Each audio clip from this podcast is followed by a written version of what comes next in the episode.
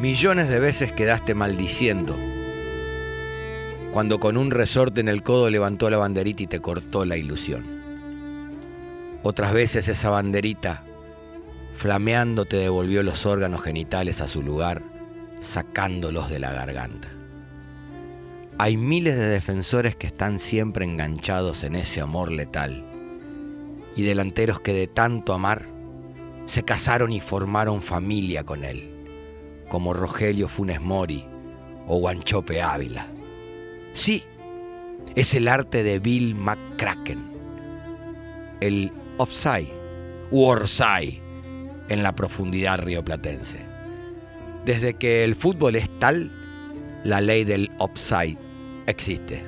Es incluso una de las primeras reglamentaciones desde 1863, para evitar que un jugador oficie de delincuente del gol la ley indicaba que ante cualquier player que esté cerca del arquero y sin intervenir demasiado en el partido, sacando cómoda ventaja para impulsar el balón a red, quedaría fuera de juego. El fútbol británico era ataque por ataque. Se formaba 1, 2, 3, 5. 2 más el goalkeeper defendiendo. Y 5 atacando. La cantidad de goles en los partidos era abismal los defensores quedaban siempre a la buena del destino.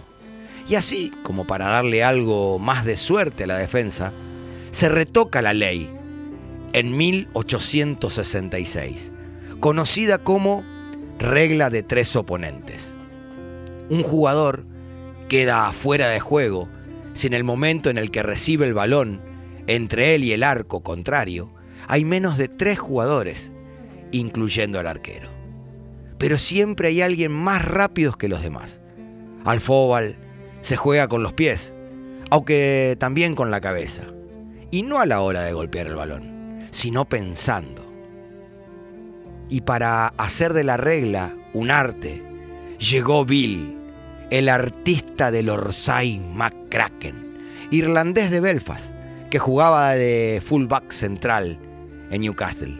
Hacía dupla con Haspet, en el piso con una tiza, le dibujó la simple acción para llevar adelante, de ahora en más.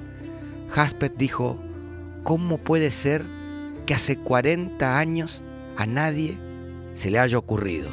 Su artilugio contaba de adelantarse en campo, aguantar los embates de los cinco delanteros y que cuando quedaran a tiro de pase para atravesar la línea de defensa, Frank gritaba y Bill daba el paso hacia adelante, dejándose a todos en Orsay.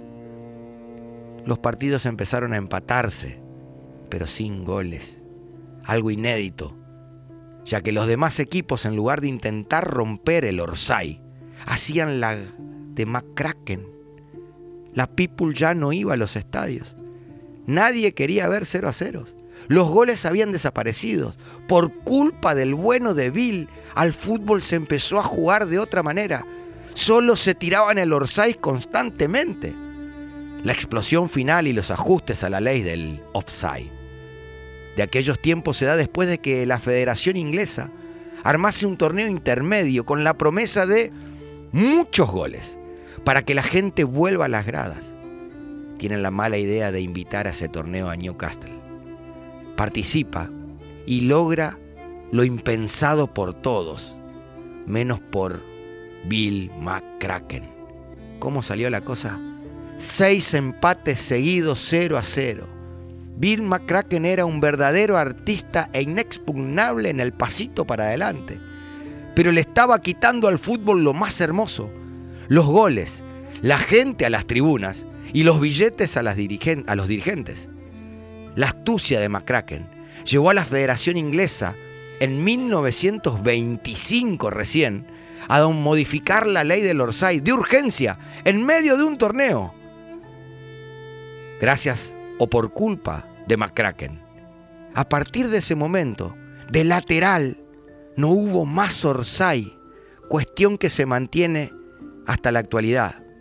Incluso ya no hacía falta tres jugadores entre el delantero rival y el arco, sino que la cantidad se bajaba a dos para que vuelvan los goles que se había robado McCracken con su pasito adelante. La traumática ley del Orsay, tal como la conocemos, por obra y arte de Bill McCracken, casi no tuvo modificaciones, apenas hasta después de Italia 90, donde hubo muy pocos goles, y se autorizó al delantero a estar a la misma línea del rival. Ahora con el lastimoso bar un cordón desatado te deja en Orsay. Pero a eso, seguramente, Bill, el artista del Orsay McCracken, también le hubiese encontrado la vuelta. Motherfocas han sido ustedes en Orsay, pero educados.